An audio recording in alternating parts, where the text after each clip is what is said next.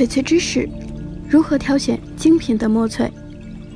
在挑选墨翠，最重要的就是要掌握八个方面，即色、净、刚、隐、种、工、重、蓝。色，看墨翠的色要在自然光线下观察才可，明光要黑，透水要绿。净，观察墨翠的净度要在强光下进行。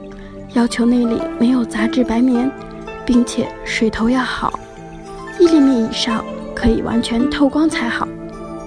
钢，看墨翠的抛光面，要求结构致密的，并且硬度要高，玻璃光泽要强。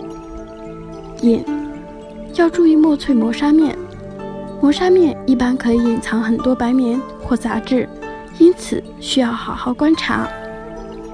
种。看墨翠种的质地，最关键的是要看结构糯化程度，有起胶的感觉。打侧光进去也有荧光反射。工，通常墨翠的做工都是比较繁杂的，所以越是光深的墨翠越好。除了人物，就是花件里带光深工的，因为这些对料子质地要求高，相对来说净度完美些。重。墨翠越大，越是厚重的越好。